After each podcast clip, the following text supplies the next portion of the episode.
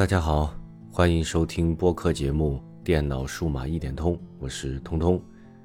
过去三天的假期呢，不知道大家都是怎么度过的？我呢是在家里面宅了三天，哪里也没有去，全去给播客找素材去了。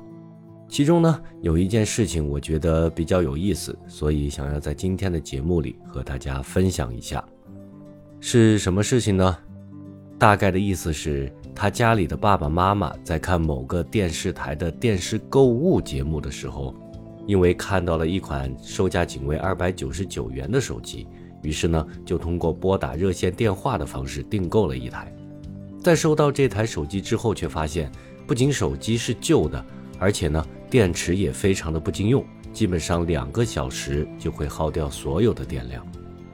这位网友发现这个问题后呢，就第一时间拨打了售后电话。结果电话一直都没有接通，这件事情呢也就不了了之了。电视购物，呃，相信稍微有一些购物经验的朋友们呢都知道，即便是万不得已，我们也基本上不会去考虑通过这样的方式来购买产品的。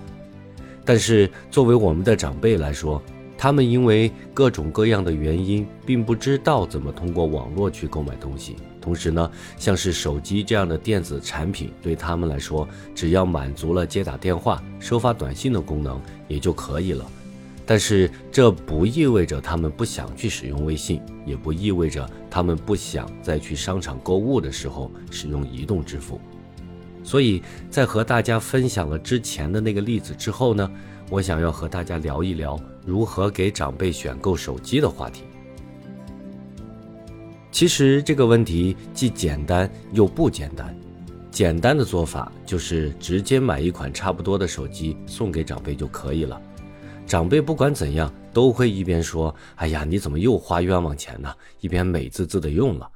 而不简单就在于我们选的手机，因为是年纪比较大的长辈在使用。所以，像是屏幕尺寸是多少，存储空间买多大，售后服务方不方便，用起来安全性怎样，这些问题呢，又确实很让人头疼。那么下面呢，我们就来根据实际情况来看看，我们在给长辈选购手机的时候，应该注意哪些地方吧。首先，如果你的长辈有使用智能手机的习惯，并且在相关软件的操作上已经非常熟悉的情况下，我们在选购手机的时候，只需要注意一些小问题就行了。比如，手机的屏幕尺寸尽量不要比他们现在的小，而且如果他们没有表示手机的屏幕尺寸不够用的话，那么按照原有的尺寸来购买是比较保险的。另外，像是手机的品牌也是这样，不要轻易的更换，以免呢他们重新去适应不同的操作逻辑。但是像是手机的存储空间、拍照效果这些呢，我们直接按照自己的预算去选一款自己能够负担的就可以了。其实真正让我们头疼的另一种情况，是自己的长辈，呃，在使用手机的时候不是特别的熟悉，但是呢又迫切的想用手机来聊微信、看抖音、拍视频、移动支付这样的长辈。在我们为他们选择手机的时候呢，性能往往不是第一要素，因为前面所说的这些需求，目前市面上绝大多数的手机都能够做到。如何找到一款真正让他们喜欢，同时又能快速上手的手机，才是最为重要的。在这里呢，我给大家分享一下我的做法。我一般呢都会在发现自己的父母或者是其他长辈有更换手机的想法的时候，趁着一家人一起逛商场的这个机会呢，装作自己想买手机，然后就带着他们一起去看。在这个时候呢，我就会悄悄地观察他们对于不同品牌甚至是某个具体型号的手机的看法。在很多时候，他们都会主动的给我说：“哎，你看这个手机不错啊。”屏幕大，拍照也清晰。呃，我刚才还试着看了一下短视频，一下子就放出来了，而且声音也挺大的。要不你就买这个吧？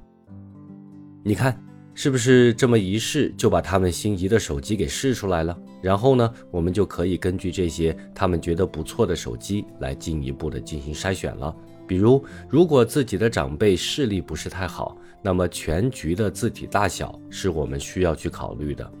如果在用上一部手机的时候，经常不知道怎么的就会安装到各种各样的 APP 呢？那么新手机它内置的系统级的安全中心，就是我们需要重点去考虑的了。如果长辈在使用指纹解锁的时候，因为手指脱皮或者是其他的原因而经常不起作用的话，那么新手机的面容解锁、面容支付的这些功能，则是我们要考虑的重点了。而如果他们经常喜欢在外面和朋友一起玩的时候，通过手机进行拍照和摄像的话，那么我们就要把重点放在拍摄效果、电池容量、CPU 速度以及续航时间上面了。其实，如果我们把这个话题说的再简单一点的话，那就是如果你的预算充足，并且长辈对显示字体的大小、品牌没有自己的要求的话，那么选择苹果手机是一个非常保险的做法。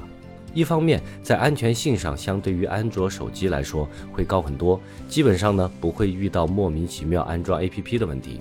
另外，在使用的逻辑性上也更加的适合长辈。但是如果因为一些其他的原因，比如长辈确实不喜欢，那么我们在选购手机的时候，就可以按照之前分享给大家的方法来进行选择了。最后想要给大家说的是，对于大多数的长辈们来说，像是手机支不支持 5G 网络、性能究竟要不要很高这些，在我们看来很重要的选购条件，是远远没有手机的续航、手机的品牌。手机的存储空间、手机的售后这些重要的。另外呢，我们还需要注意一点的是，在为他们买了新的手机之后，一定要有耐心的去帮他们解决一些他们不懂的问题。像是支付宝在之前还专门针对老年用户推出了一个可读性很高的用户指南，大家呢也可以找一下这方面的资料，陪着长辈一起学习。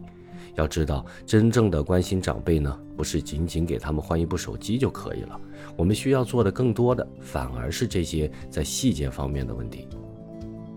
好了，今天的节目就聊到这里吧，希望能给你带来一些帮助。这里是电脑数码一点通，我们下期再见，拜拜。